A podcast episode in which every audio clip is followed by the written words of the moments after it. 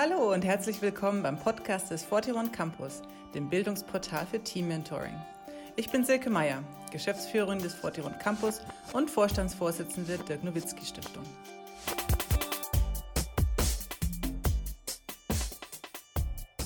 Unser Anliegen im 41 Campus ist es, die persönliche Entwicklung von Kindern und Jugendlichen in Sportteams wertebewusst zu begleiten. Deshalb wollen wir vor allem Trainer und Trainerinnen in ihrer Vorbild- und Mentorenfunktion stärken. In unserer ersten Podcast-Reihe spreche ich mit erfolgreichen Menschen im Sport über werteorientiertes Leadership. Danke, dass du heute dabei bist. Viel Spaß beim Zuhören. Ja, super, Felix. Danke, dass du da bist. Ja, danke für die Einladung. Und wir zusammen sprechen können. Halt, cool. Äh, du bist ja super Podcast erfahren, ein echter Experte. Insofern cool. Hast du vielleicht im Vorfeld noch ein paar Tipps für mich, weil Podcast so ein bisschen neues Feld und da bin ich natürlich immer dankbar. Ja, ich für mich, für mich auch so äh, immer noch komisch zu sagen, dass ich der erfahren bin. Und damals noch, als angefangen haben, konnte ich mir das gar nicht vorstellen, äh, immer so viel in dem Mikro zu erzählen. Und jetzt sind wir zwei Jahre dabei und äh, ich bin immer ein Freund davon, gar nicht so viel vorzubereiten. Äh, cool. Ich glaube, dann dann entsteht immer am ehesten ein Gespräch und Podcast soll ja eigentlich so sein, dass die Leute das Gefühl haben, dass man einfach nebeneinander auf dem Sofa sitzt und sie daneben sitzen. Und deswegen einfach locker und äh, schönes Gespräch führen. Gar nicht so Frage-Antwort, das ist immer ganz cool. Ah, eigentlich. okay. Ja, cool. Gut, na, wenn du mich was zurückfragen willst, dann gerne. Ja. Ähm, ich hätte gleich mal die erste Frage zu einem äh, Podcast-Titel, den einfach mal lupen. Mhm. Äh, fand ich natürlich witzig, habe ich äh, natürlich ehrlich gesagt auch erstmal gar nicht gewusst, was es heißt, habe es ein bisschen geschaut. Aber wie seid ihr so auf das Thema überhaupt gekommen, Podcast zu machen und dann den Titel gewählt und wie ist das alles so entstanden? Boah, das ist, äh, ist eine gute Frage. Also wir, wir beide als Norddeutsche sind ja eigentlich gar nicht so diejenigen, die viel reden. Äh, ist beim Podcast dann schwierig, wenn man nicht viel redet. Aber die Idee kam tatsächlich vom Klaas Häufer Umlauf, äh, der äh, mit seiner Produktionsfirma gedacht hat, äh, das könnte ganz interessant sein, was die Jungs zu erzählen haben. Äh, vor zwei Jahren war es auch noch so, dass so ein Sport- oder Fußball-Podcast noch nicht so großartig vertreten waren. Und äh, dadurch, dass er uns so ein bisschen verfolgt hatte und mit Toni auch im Kontakt war, hat er gesagt, das, das kann gut sein. Dann habe ich mit ihm mal telefoniert. Da habe ich dann gesagt, kann ich mir nicht vorstellen, dass ich jede Woche was Interessantes zu erzählen ja. habe. Und dann sagt er, ja, mach dir keine Sorgen, wir haben Leute, die auch was vorbereiten und so. Und äh, ja, dann haben Toni und ich miteinander gesprochen, haben uns ein bisschen Zeit gegeben und haben gesagt, komm, lass uns einfach mal was Neues probieren. Immer nur Fußball spielen ist ja auch langweilig. Man kann noch ein bisschen drüber erzählen und äh, dann haben gesagt, komm, lass uns ausprobieren, aber immer mit der Option zu sagen, wenn wir nach zwei, drei Folgen sagen, das ist nichts für uns, dass wir auch wieder Zeit sagen können, nee, äh, das lassen wir wieder sein.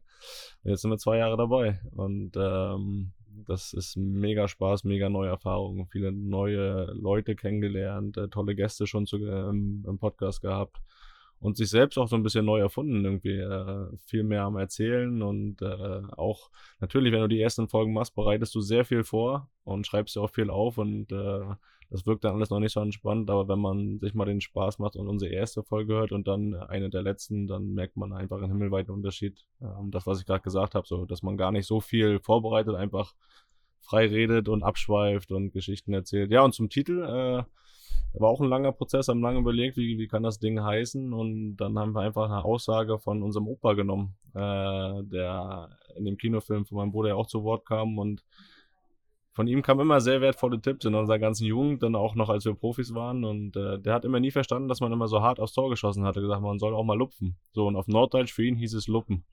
Und dann sagt man, soll doch einfach mal luppen und dann äh, hatten wir den Titel. Geil. Ja, cool. Also das habe ich eben auch geresearched und ja. ähm, dann hat mich das so an meinen Dad auch erinnert, der schon früher mal zu uns gesagt hat, äh, ich weiß gar nicht, warum schießt ihr denn überhaupt nur nicht, nicht nur Dreier, ist ja. doch viel, zählt ein Punkt mehr und ihr müsst nicht so viel laufen ja. auf dem Spielfeld. Also, und jetzt die ganze NBA schießt, äh, schießt nur noch Das Dreier. sind so die Weisheiten, äh, aber genau. das ist so witzig, ne? Unser Opa hat auch mal gesagt, äh, in der ersten Halbzeit nicht so viel laufen, damit du in der zweiten noch Kraft hast. So, das sind immer die Weisheiten, die man ab und zu auch mal befolgt hat. Macht total Sinn, echt, voll ja. gut. Ja, du bist heute in Frankfurt fürs äh, Champion für Charity-Spiel ähm, Benefizspiel zu Ehren mhm. Michael Schumacher und Erlöse gehen zugunsten der Keep Fighting Foundation der Familie Schumacher und zugunsten des 41 Campus von der Nowitzki Stiftung. Und du bist da mit deiner Family auch ähm, sehr sozial engagiert, auch mit der Stiftung und deinem Bruder als Botschafter unterwegs. Wie, was ist so euch wichtig in der Stiftungsarbeit und was, was ist da euer Anliegen? Also erstmal bin ich mega dankbar, dass ich hier sein kann. Das, das, das will ich auf jeden Fall sagen, weil äh, als ich die, die Nachricht bekommen habe, dass ich hier eingeladen bin, habe ich direkt zu meiner Frau gesagt, wir müssen das alles, was irgendwie vielleicht in dem Tag rumgeplant ist, absagen, weil äh, da will ich unbedingt hin. Äh, zwei meiner Kindheitsidole, äh, Michael Schumacher, Dirk Nowitzki, äh, ist natürlich eine Riesenehre, erstmal für mich dabei zu sein und dann auch einen guten Zweck äh, dabei zu unterstützen, ist eigentlich die perfekte Mischung und äh, deswegen bin ich erstmal mega dankbar, hier zu sein. Und äh, ja, die Stiftung von Toni ist ja jetzt auch schon äh, jahrelang dabei und ähm, eine Sache, die einfach, die, die man mit vollem Herzen und voller Leidenschaft macht. Wir unterstützen äh, verschiedenste Einrichtungen, ähm, gerade was das Thema kranke und auch todkranke Kinder betrifft und auch deren Familien zu unterstützen. Äh, sei es äh, Umbauten im Haus, die nötig sind, die sich die Familien nicht leisten können, ähm, sei es aber auch Einrichtungen wie ein Hospiz zum Beispiel in Berlin, wo ich auch öfter dann äh, zu Gast war. Ähm, ja, Hospiz, äh, weiß, wissen die meisten, ist, ist so die Endstation. Ähm, und äh, das sind Sachen, die, wenn ich da auch drüber rede und drüber nachdenke, immer wieder Gänsehaut bekommen, wenn man auch die Sachen vor Ort erlebt, wie stark die Familien, wie stark die kranken Kinder auch sind. Es geht ja dann nicht nur um die Kinder, auch um die Geschwisterkinder, die ja meist zu kurz kommen. Um die kümmern wir uns auch, dass die, dass die Highlights haben, dass die ähm, ja, äh, schöne Sachen erleben und äh, das, äh, das zu erleben, die, die Stärke dieser Familien, dieser Kinder, das, das sind so, wir reden immer von großen Sporthelden oder Schauspielern oder sonst was, aber das sind so die Helden des Alltags für mich und äh, kann ich jedem nur empfehlen, da auch mal in so eine Einrichtung zu gehen, ähm, auch was da für eine Stimmung herrscht. Man denkt, man kommt in ein Hospiz und da ist alles ruhig und leise und so, aber da ist ausgelassene, fröhliche Stimmung, es ist, äh, es wird gelacht und äh, die, die Leute da haben Spaß. Und das hat mich zutiefst beeindruckt. Und das sind äh, Erfahrungen, die man dann auch als Botschafter sammeln darf, ähm, wo man weiß, dafür lohnt es sich auch, sich einzusetzen. Ja, Wir haben halt so ein bisschen Berührungsängste natürlich immer so ja. mit dem Thema Tod überhaupt mhm. und Kinder natürlich sowieso. Aber ich habe auch die Erfahrung gemacht, je mehr man sich annähert an die Themen und selbst einfach mal da auch Erfahrungen sammelt, ähm, mit Berührungsängsten, desto, da tut sich eine ganz andere Welt einfach dann. Ja, klar. Also man, man äh, ich kann jetzt nicht zu jedem sagen, geh da hin. Das ja. ist schon eine Erfahrung, die einen auch ans Herz geht und auch nicht jeder damit umgehen kann. Ähm, und ich auch von meinem ersten Besuch war ich da auch sehr angespannt, muss ich sagen, ja. weil du nicht, du nicht weißt, was dich erwartet und wenn du dich mit dem Thema Tod noch nicht wirklich ja. so auseinandergesetzt hast, denkst du ja wirklich, okay, da ist eine ganz vorsichtige Stimmung, ganz ruhig und du weißt, weißt auch nicht so richtig, kannst du überhaupt die Leute fragen, wie geht's dir so und äh, wenn du da hinkommst, dann wird dir diese Angst relativ schnell auch genommen, äh, allein schon von der Stimmung und der Atmosphäre da. Und das ist, äh, ist dann auch schön zu sehen. Man kann auch, auch sagen, dass es schön ist, dahin zu gehen ins Hospiz, weil man auch weiß, man macht den Kindern und den Familien eine Freude mit gewissen Sachen und äh, deswegen kann ich es nur jedem empfehlen, aber ich, ich kann auch nicht sagen, geh da jetzt hin, weil es ist nicht, nicht immer leicht zu verarbeiten auch. Hm. Was ich bei dir so spüren, auch ich habe auch ein paar Podcasts noch jetzt angehört, wie total schön so eine echt so eine Dankbarkeit, die du, du mitbringst für eben für Erfahrungen, für Dinge, für das Leben, das du leben darfst, mhm. durftest mhm. und für die Erfahrungen, die du sammeln darfst, finde ich total toll. Ja, das ist, ist äh, alles nicht als selbstverständlich an. Ne? Und das ja. äh, ich bin für jeden auch jeden Kontakt zu, zu, zu Menschen, die ich kennenlernen darf, immer sehr dankbar. Ähm, und das muss kein, kein bekannter Mensch sein. Das sind auch Menschen, die, die ja Geschichten aus dem Alltag erzählen, wie man ihnen vielleicht auch durch durch Sachen, die man selbst unbewusst auch macht, äh, geholfen hat. Ich hatte letztes Mal zum Beispiel, äh, habe ich bei so einem City Run mitgemacht beim Lauf äh, in Berlin und ähm, habe dazu im Podcast auch aufgerufen, dass ein paar Leute gerne mit mir mitlaufen können. Und ähm, eine Frau, die vor kurzem ihren, Vater verloren hat, hat halt gesagt, sie hat null Motivation gehabt, wochenlang dadurch. Und als sie das gehört hat, hat sie auf einmal wieder Lust gehabt, laufen zu gehen cool. und Sport zu machen und habe die auch getroffen dann bei dem, bei dem Lauf. Und äh, unbewusst Leuten so eine Kraft zu geben, ist halt das, das schönste Geschenk. Also das ist schöner, als irgendwo ein Tor zu schießen oder ein Spiel cool. zu gewinnen. Schön. Ja. Genau, du hast jetzt schon vom Laufen gesprochen. Also so hältst du dich jetzt fit nach der äh, Karriere, nehme ich an? Ja, hätte ich nie gedacht. Also, dass ich mal freiwillig irgendwie laufen gehe. Ähm, hab so ein, hab gesagt, komm, ich, ich mache auch mal neue Sachen, will einfach mal ausprobieren. Bin so ein City Night Run mitgelaufen, 10 Kilometer Lauf, 10 Kilometer schaffe ich dann gerade noch. Und die Atmosphäre war super und natürlich war ich dann gleich so euphorisch zu sagen, ich laufe einen Halbmarathon nächstes Jahr. Und jetzt vor ein paar Tagen sogar bin ich einfach privat 20 Kilometer laufen gegangen und äh, wenn mir das jemand vor zwei, drei Jahren gesagt hätte, dann hätte ich den kompletten Vogel gezeigt. Also das, äh, aber ist cool, auch dann äh, sich irgendwie so ein bisschen neu zu erfinden, äh, wenn ja. man raus ist aus dieser ganzen Mühle ja. Profigeschäft und ähm, Sachen zu machen, die man vorher nie gemacht hat. Das ist, das ist eine mega spannende Zeit für mich. Cool. Und was hast du jetzt heute fürs Spiel vorgenommen, wenn du so aus Spielfeld ja, ich, stürmst. Ich, ich habe gemerkt beim Laufen, dass ich fit bin, also ja, dass ich laufen kann. Deswegen, äh, wenn man, wenn man mich 90 Minuten braucht, dann bin ich da auf jeden Fall. cool. Ja, kannst vielleicht für Dirk einen anderen Meter mitlaufen, ja, ja, der nicht mehr ganz so gut zu Fuß ist, hat er ja bei euch im Podcast eben auch erzählt. Ja, und ähm, Dirk hat so ein bisschen dramatisch bei seinem Rücktritt äh, zu mir dann mal so gesagt, an athlete dies twice. Also er hat es so gefühlt ja, wie ein Teil ja. von ihm. Also ja. du sagst neu erfinden, also wirklich ein Teil davon, von dem Leben, wie er es jetzt gewohnt war, ja. ist irgendwie vorbei. Hast du das ähnlich dramatisch empfunden, als du so für dich beschlossen hast, ähm, aktive Karriere? Also erstmal muss ich noch sagen, hat er sich mittlerweile bei dir bedankt äh, für deine Unterstützung während der Karriere, weil das hat er ja vergessen. Also, aber hallo hat er es ja. vergessen. äh, er war aber danach, du hast einen extra Tweet bekommen. Ne? genau. Er war danach ganz kleinlaut, aber ich habe ihn noch ein bisschen schmoren lassen. Ja. Also muss er schon noch eine Weile drauf sitzen auf dem auf der Schuld, ja. genau. Nee, aber die Aussage, die, die er da gemacht hat, ja. ist, das stimmt schon. Du hast dein Leben äh, wirklich gefühlt ein Leben lang nichts anderes gemacht. Äh, klar, Richtung Profi ist dann nochmal ein Schritt gewesen, aber auch in der Jugend hast du ja nichts anderes gemacht in der Kindheit. Und ja, das stimmt schon. Das ist eine, das, das war auch für mich so ein, ja, das, die Aussage stimmt in der Hinsicht auch für mich war das nämlich sehr schwierig. Ich hatte die Entscheidung aufzuhören schon im Kopf lange getroffen, aber ich konnte sie nicht aussprechen, weil ich wirklich äh, weißt du, du hast ein Leben lang nichts anderes gemacht und dieses Kapitel zu beenden, was du 25 Jahre gemacht hast, ist halt mega schwer. Ähm, und ich hatte es im Kopf, aber ich konnte es einfach nicht aussprechen, nicht mal meiner Frau gegenüber. Und das war schon äh, eine schwierige Zeit auch und ich habe halt so eine riesen Erleichterung gemerkt, als ich es dann ausgesprochen habe. Äh, das ist halt nichts damit zu tun, dass ich froh war, dass es vorbei war und trotzdem hatte ich ein Gefühl von Erleichterung. Mhm. Also die Gefühle, die ich hatte, waren Erleichterung und Dankbarkeit. So. Und äh, bis heute habe ich es auch zu keinem Tag bereut, äh, aufgehört zu haben. Und das äh, bestätigt mich auch in der Entscheidung. Und äh, ja, ich bin mega dankbar für die Zeit, aber freue mich auch auf Neues. Cool. Und was hat sich jetzt schon verändert seitdem in deinem Leben, außer dass du einen tollen Podcast machst? Ja, den habe ich ja Gott sei Dank schon zur aktiven ah, Zeit angefangen. Deswegen war ich auch, war es dann nochmal relativ leicht, die Entscheidung zu treffen, dass man nicht irgendwie ins Bodenlose fällt Stimmt, und sagt, ja. man hat keine Aufgaben. Ja. Ähm, das schon, aber für mich war es einfach krass neu, selbst eine Struktur in den Tag zu bringen. Sonst war alles immer geregelt ja. und vorgeschrieben und äh, du hast gemacht und hast funktioniert und hat auch alles Spaß gemacht. Aber ich bin immer noch dabei, jetzt auch über einem Jahr danach äh, eine Struktur reinzukriegen in meinen Alltag, äh, Organisation, was einem mal abgenommen wurde. Ich glaube, das geht nicht von heute auf morgen. Da habe ich großartige Unterstützung von meiner Frau. Äh, die Tochter hilft auch. Die, die gibt alleine schon viel zu tun. Auf jeden Fall.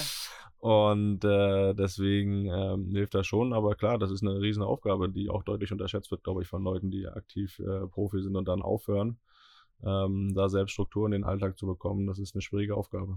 Das glaube ich. Ja, ich habe beim Dirk auch so ein bisschen neben dran gestanden, geguckt, wie wird es wohl werden. Ja. Aber er hat es bis jetzt auch echt super gemeistert. Also wie du schon sagst, auch Kids helfen natürlich. Da hast du auf jeden Fall immer ähm, handvoll zu tun. Ja.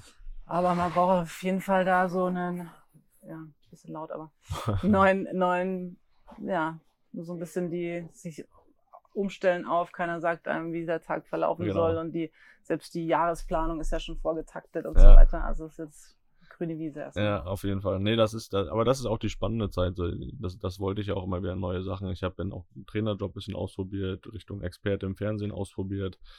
Ähm, und habe immer von vornherein zu den, zu den Leuten auch gesagt, ich probiere das aus und ja. ich will immer so eine Sicherheit haben zu sagen, hey, an dem Punkt sage ich, nee, das ist nichts für mich, das ja. ist, da kann ich keine Leidenschaft für entwickeln, dann lasse ich es wieder sein. Ja. Ähm, und an, an, dem Punkt bin ich eigentlich auch immer noch und äh, die Zeit genieße ich auch und äh, klar, ich habe auch jetzt eine Phase gehabt im Juni und Juli, wo ich zwei Monate wirklich gar nichts gemacht hatte, da kommt so nach ein, anderthalb Monaten schon die Zeit, wo ich sage, jetzt habe ich mal wieder Lust, was zu machen. So, das dann schon, aber ähm, nee, ich bin, bin, mega dankbar auch dafür, den Luxus zu haben. Ja. Wie gesagt, ich habe meinen Podcast, habe hier und da meine Aufgaben. Ja. Ich glaube, das hat auch nicht jeder, der dann aufhört. Ja, finde ich aber eine gute Einstellung, so ein bisschen so, ich probiere mich da aus, ohne Erwartungen gleich so, weil ich, ja. das habe ich mir immer so schwer vorgestellt und manchmal spüre ich das auch so an mir, so, dass man jetzt für mich auch im Umfeld von Dirk so, dass dann gleich wieder auch Großes erwartet wird. Auch das nächste, ja. was er macht, mhm. muss dann auch wieder gleich großartig sein oder keine Ahnung, aber es ja. ist ja nicht so. Er kann jetzt gut Basketball spielen oder ich kann das gut, aber ja. ähm, dass man da eher so ein bisschen Forschergeistmäßig rangeht. Ja, total. Und auch einfach schauen, wofür, natürlich wird man, glaube ich, nicht mehr diese Leidenschaft ja. nochmal für etwas entwickeln können. Also schwierig, äh, wie Dirk jetzt für den Basketball oder ich jetzt auch für den Fußball. Aber um, klar bin ich mir auch bewusst, dass ich den Luxus habe, ausprobieren zu können und nicht ja. den Druck habe, jetzt unbedingt was machen zu müssen. Äh, kurzfristig, von da ist das schon ein Luxus, aber ähm, ja, man, ich glaube, nur das, wofür man Leidenschaft hat und Begeisterung hat, macht man es am Ende auch gut. Auf jeden Fall.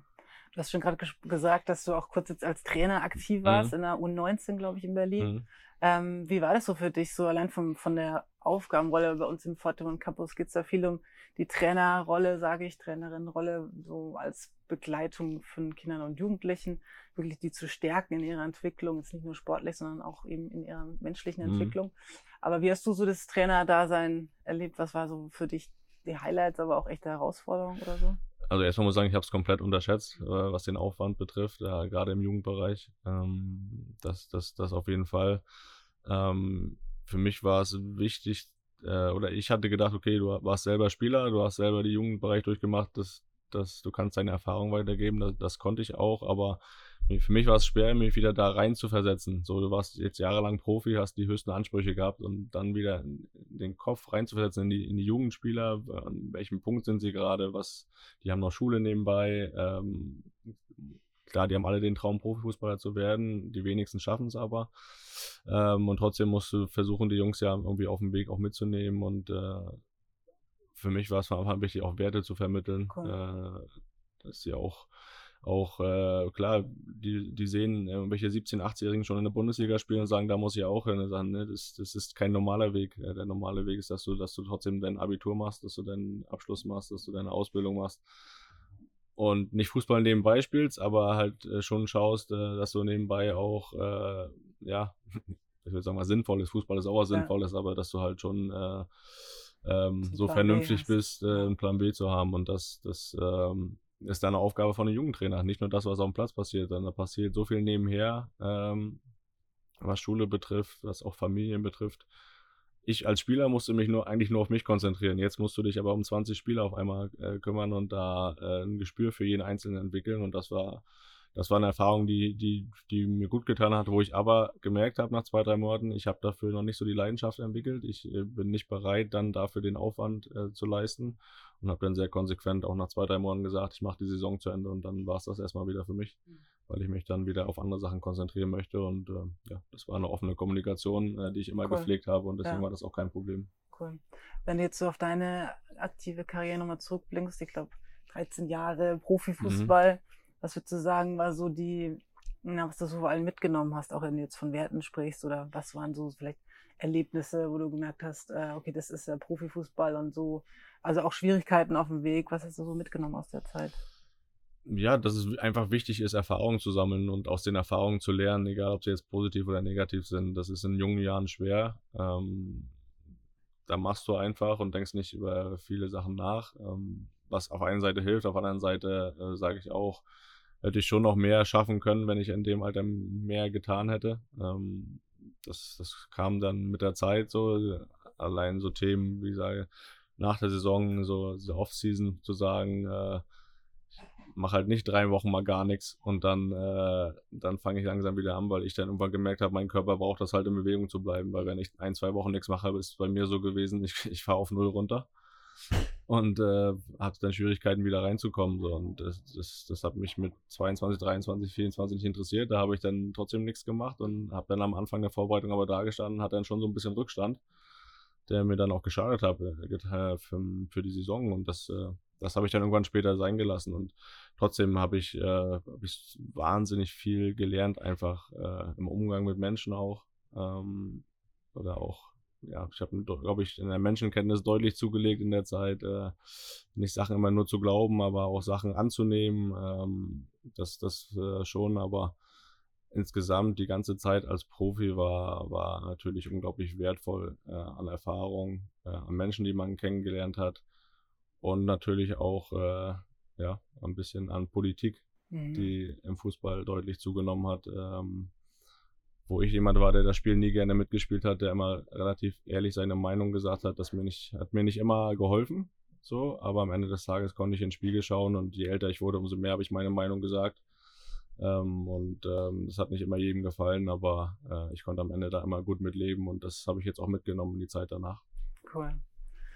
Und äh, was würdest du sagen, hat dir geholfen, so auf dem Weg auch zum, die, als, als zum Profifußballer? Welche Eigenschaften von dir, die dich da besonders ausgemacht haben? Ähm, boah, ja, ich Talent, aber zu erkennen, dass, äh, dass dazu halt harte Arbeit äh, notwendig ist. Ähm, für mich war es immer so, natürlich war bei uns immer der Vergleich da, äh, der Vergleich zu Toni war immer da. Und das war schon immer so, dass Toni das größere Talent war und nee, ist immer leicht gesagt, ihm wurde viel in die Wiege gelegt und viel geschenkt. Ähm, der hat sich auch durch harte Arbeit dann das, äh, das, äh, das weiterentwickelt, aber ich musste immer mehr für Sachen kämpfen und so und das hat mir, glaube ich, gut getan zum einen und ähm, ja, ich war früh, war früh damit konfrontiert, auch mit Rückschlägen umzugehen und äh, ich glaube, das ist das, was dir am Ende immer am meisten hilft, das zu überstehen. Äh, erinnere mich auch an eine, an eine Zeit in Bremen, wo ich, wo mein Vertrag ausgelaufen ist. Ich hatte nur noch da in der zweiten Mannschaft gespielt und äh, das einzige Angebot, was ich dann hatte, war irgendwie vom FSV Frankfurt und äh, die haben dann irgendwie zweite, dritte Liga gespielt und äh, war ein ganz, ganz kleines Angebot und so. Und äh, die Saison hatte noch vier Spiele danach. Und auf einmal habe ich alle vier Spiele gespielt in Bremen. Äh, und sie haben die Klasse gehalten und ich habe einen neuen Vertrag in Bremen bekommen. So, ich innerhalb von Wochen, wie sich da auch was ändern konnte. Äh, das war auch eine krasse Erfahrung und ähm, da, auch da habe ich wieder gemerkt, okay, es gibt äh, schwere Zeiten so, aber es äh, es hilft nichts da zu jammern. Es geht, geht dann irgendwie weiter und du musst halt gucken, das Beste daraus zu machen. Und äh, es kommt halt ein Tag, wo, wo es wieder besser wird. Und dass es so schnell ging, war halt cool. Aber ähm, ja, ich glaube, die Eigenschaft, mit Rückschlägen umzugehen, äh, habe ich relativ schnell gelernt, auch schon in der Jugendzeit. Cool. Jetzt hast du schon gerade so also ein bisschen das Aufwachsen mit deinem Bruder auch und bei dem Fußball. Und ihr seid ja auch äh, altersmäßig eng beieinander. Mhm. Gab es da eine Zeit, wo es echt ein super Konkurrenzkampf war oder wie war das so nebeneinander sozusagen die Karrieren zu entwickeln? War eigentlich nie so richtig äh, Konkurrenzkampf. Äh, ich glaube mal so klar in einem Alter von 10, 11, 12, wenn du dann immer Turniere spielst und der Bruder wird immer bester Spieler und bester Torschütze und alles drum und dran, dann denkst du, ja, ich habe auch gut gespielt, so warum kriege ich das nicht mal? Mhm. Äh, aber auch wenn es Richtung oder wo es Richtung Profibereich ging, das, das war bedingungslose Unterstützung gegenseitig. Also ich äh, bis heute äh, ist es so, dass ich glaube ich, äh, derjenige bin, der sich am meisten über seinen Erfolg freut und der am meisten mitfiebert. Und äh, ich glaube, es gibt ein Video jetzt von dem Champions League-Finale, wo ich gefilmt wurde, mit wie ich da die letzten Sekunden mitzitter. Ja. Auch wo ich mich unbeobachtet gefühlt habe, so, da sieht man das dann auch in echt und wie ich mich damit freue, dass äh, das wird sich nie ändern. Also da ist für mich äh, Neid war für uns nie ein Thema. Die Leute haben, haben das, oder viele Leute haben es immer, das war immer die erste Frage und haben es nicht verstanden. Muss doch, ja, warum soll ich neidisch sein? Das ist doch das Schönste, was es gibt, da sich mitzufreuen und äh, deswegen äh, gab es da nie irgendwie Konkurrenzkampf bei uns. Cool. Ja, das kann ich voll, nicht voll verstehen. Ja, glaube ja, ich. Weil das fragen sie mich ja auch immer ja. Äh, neidisch oder, mh, mm, ja, weil wir auch Basketball gespielt haben, natürlich nicht ja, auf dem Level wie ihr jetzt oder ich auf sein. Aber trotzdem war es ja schon immer so, so ein bisschen im Schatten von. Also bei mir noch ein größerer Schatten, vielleicht ja. ihr wart näher beieinander. Aber ich sag mal, Neid kam bei mir da auch nie auf. Ähm, was ich auch gemerkt habe, dieses Mitfiebern finde ich auch krass. Es ja. war schlimmer als auf jeden Fall selbst spielen. Ja, ja. Kontrollverlust, ähm, weil du kannst es nicht mehr, kannst nicht mehr beeinflussen. Schrecklich. Ich weiß noch die Finals ähm, ich konnte es nicht im, ich, ich erstmal gar nicht vor Ort. Dann ja. schon gar nicht mal im Stream konnte ich es anschauen, ist ja. dann immer das nachts gewesen. Ich konnte auch nicht mit anderen Menschen zusammen sein. Alle haben sich irgendwie getroffen, ja. Public Viewing. Ja, also, geht gar nicht, überhaupt nicht war dann ein und konnte immer nur sozusagen alle fünf Minuten mal so das Ergebnis refreshen. Ja. Und dann, ähm, als es dann aus war, irgendwie früh um fünf oder so, ist dann nur meine Mutter auch völlig erledigt zu mir rübergekommen. Die wohnen dann eh. Und dann saßen wir erstmal völlig ja, fertig am Küchentisch und ähm, aber wir konnten also keiner konnte irgendwie jemand anders dabei haben. Es war einfach echte Ausnahmesituation.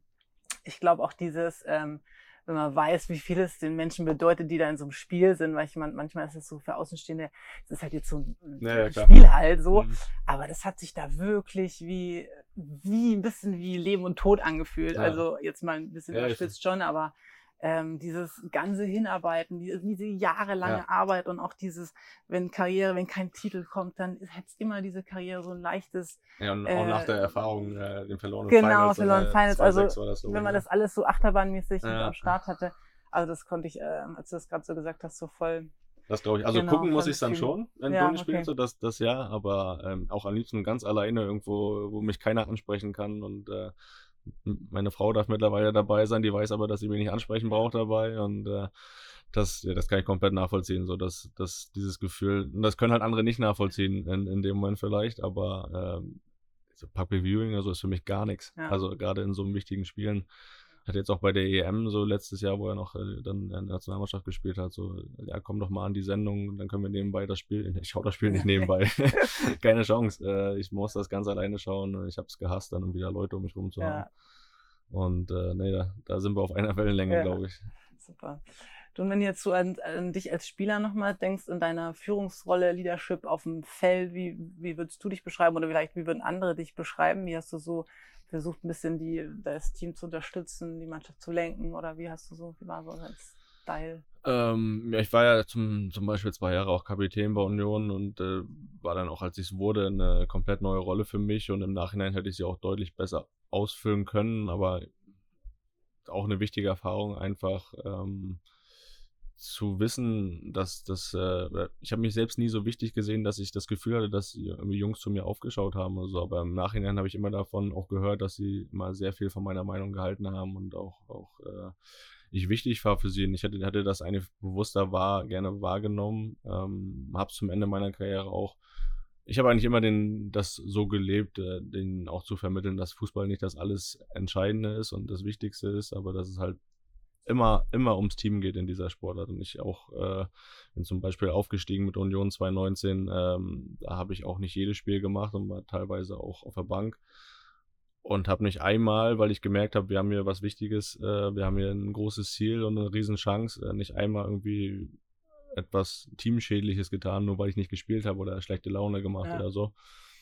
Und äh, für mich, äh, Teams gewinnen für mich nur Titel, wenn die eine gute Bank haben. So, dass sie, wenn die Leute im, im Kader haben, die diesen Weg komplett mitgehen, auch wenn sie nicht immer aktiv äh, auf dem Feld stehen.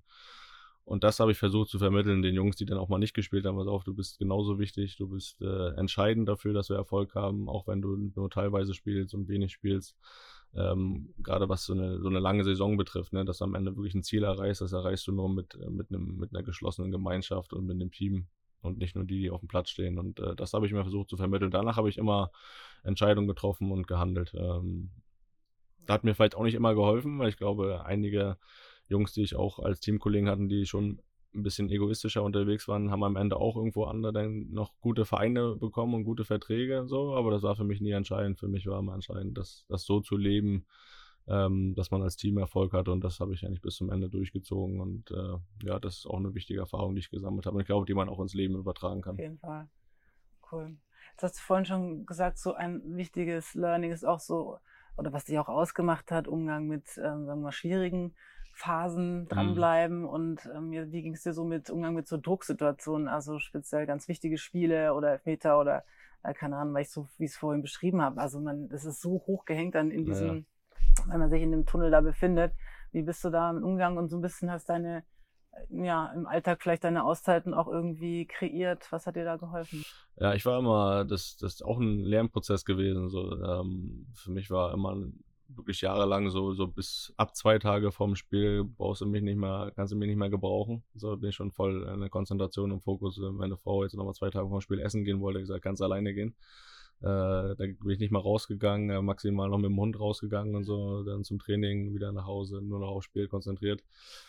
Und ich weiß nicht, ob das immer geholfen hat. Ähm, äh, das zum Ende der Karriere wurde ich da auch äh, lockerer und habe schon noch mal hier und da noch mal zwei Tage dem Spiel äh, was gemacht und bin rausgegangen und äh, was anderes gesehen.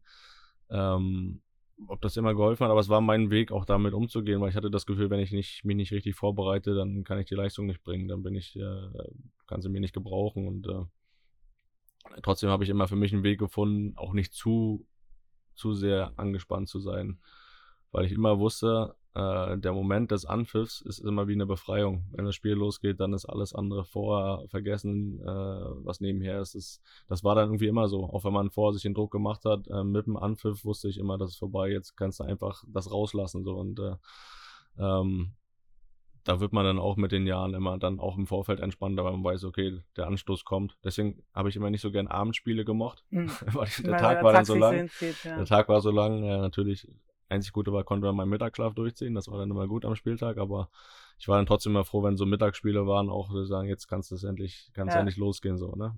Klar fällt dann nach dem Spiel auch mal ein gewisser Druck ab, egal wie das Spiel ausgegangen ist, so, ähm, aber ähm, der Moment des Anpfiffs war immer so diese, diese Befreiung dann ja. auch von der Anspannung. Und jetzt warst du jetzt Profifußballer und jetzt ja auch noch so, echt stehst du in der Öffentlichkeit und ähm, wie schaffst du das? Also die Frage treibt mich selber auch sehr um, weil ich finde, das machst, äh, machst du mega, dieses äh, auch Statements, sagen wir mal, rauszulassen oder eine klare Meinung zu mhm. irgendwas mhm. zu haben, auch mit dem Risiko, andere finden das kacke, andere finden dich da nicht gut, es ist kontrovers oder mhm. ähm, also für mich wirkt es schon eher so, also mich hemmt es so, habe ich das Gefühl. Ja. Also, aber ihr geht da ganz offen mit um oder du vor allem, wie, wie ist da so das Mindset? Wie ja, die, du das? die Einstellung ist eigentlich äh, lieber, äh, jetzt mal übertrieben gesagt, lieber hassen mich 50 Prozent und mich lieben 50 Prozent, als wenn mich 100 Prozent nett finden. So, das ist so Weil? eigentlich die Einstellung. Ja, 100% ist ja langweilig, wenn ich alle nett finde. Ah, so. okay. Ähm, ich bin jetzt auch nicht äh, ständig auf der Suche nach einem Statement oder nach einer Überschrift. So, das muss dann schon auch passen. Ja. Ähm, wenn man das Gefühl hat, man will seine Meinung auch kundtun, weil das, weil das einem am Herzen liegt und auch wichtig ist, gewisse Themen. Aber ähm, die Reaktionen sind für mich äh, dann irgendwo zweitrangig. Ich glaube einfach, es ist wichtig, dass man sich selbst treu ist. Und äh, wenn man eine gewisse Reichweite und Plattform hat, und es gibt halt nun mal schwierige Themen, die jetzt auch aktuell nicht weniger werden in der Gesellschaft. Und wenn man da irgendwie seinen Beitrag zu leisten kann, um gewisse Dinge, auf gewisse Dinge aufmerksam zu machen, so wie man sie selbst sieht. Ob sie jetzt jedem gefallen oder nicht, ist dahingestellt, aber ich glaube, wenn das in einem gewissen Rahmen bleibt, dann ist es auch okay, wenn man kontrovers darüber diskutiert. Ähm, man muss auch nicht immer meiner Meinung sein und ich bin auch, ein, bin auch jemand, der andere Meinungen äh, sich anhört und auch akzeptiert und seine Meinung auch mal gerne ändert, wenn er, wenn es gewisse Argumente gibt. Aber ähm, grundsätzlich habe ich, glaube ich, bin ich so vernünftig, dass ich meine Meinung dann auch so äußere, dass, dass es da jetzt nicht irgendwie Schwierigkeiten gibt äh, und äh, auch eine gesunde Einstellung zum mhm. Leben habe und äh, deswegen äh, ja nutzt sollte man für, für ab und zu auch sinnvoll seine Reichweite nutzen mit gewissen Sachen, aber man muss auch nicht auf der Suche nach äh, Überschriften ja. sein. Okay. Schön, werde ich mir mal zu Herzen nehmen. Genau. ähm, und jetzt hast du auch ein Thema eben, was dir ja auch da wichtig war, durch die Felix Groß Challenge, äh, ja. ein, ein Spiel im Amateurverein zu machen, in Pankow Berlin. Mhm. Äh, wie war so die Erfahrung und was war dir so wichtig an diesem Thema Amateurfußball? Ja, das war auch eine, das war eine krasse Erfahrung. Also das, das war wieder so ein Beispiel für von einer kleinen Idee, die ganz groß wurde auf einmal. Ähm, das, ja, und die Grundidee war einfach, dem Amateursport Sport eine Plattform zu geben, Aufmerksamkeit zu schaffen, weil wir alle daherkommen. Also jeder Einzelne, keiner hat jetzt irgendwie angefangen bei Bayern München oder Werder Bremen oder Borussia Dortmund Fußball zu spielen oder die allerwenigsten. Ähm, jeder hat irgendwo in seinem, seinem Heimatdorf, in seiner Heimatstadt, in, so klein sie auch war, angefangen zu kicken und ähm, ist dann irgendwann da zum Verein gegangen. Und das, da haben wir alle angefangen. Und äh, wenn das verloren geht, ähm, dieser Amateursport, dann, dann wird es irgendwann auch keinen Profifußball mehr geben in, in, in, die Richtung. Und da, da haben wir halt eine Entwicklung erkannt, die, äh, die ja zur Corona-Zeit immer dramatischer wurde, die aber vorher schon nicht gut war, wo die Schere immer weiter auseinandergegangen ist. Äh, die Corona-Zeit hat das nochmal dramatisiert, ähm, dass da wirklich dann auch im Amateurbereich so viele Mitglieder verloren gingen.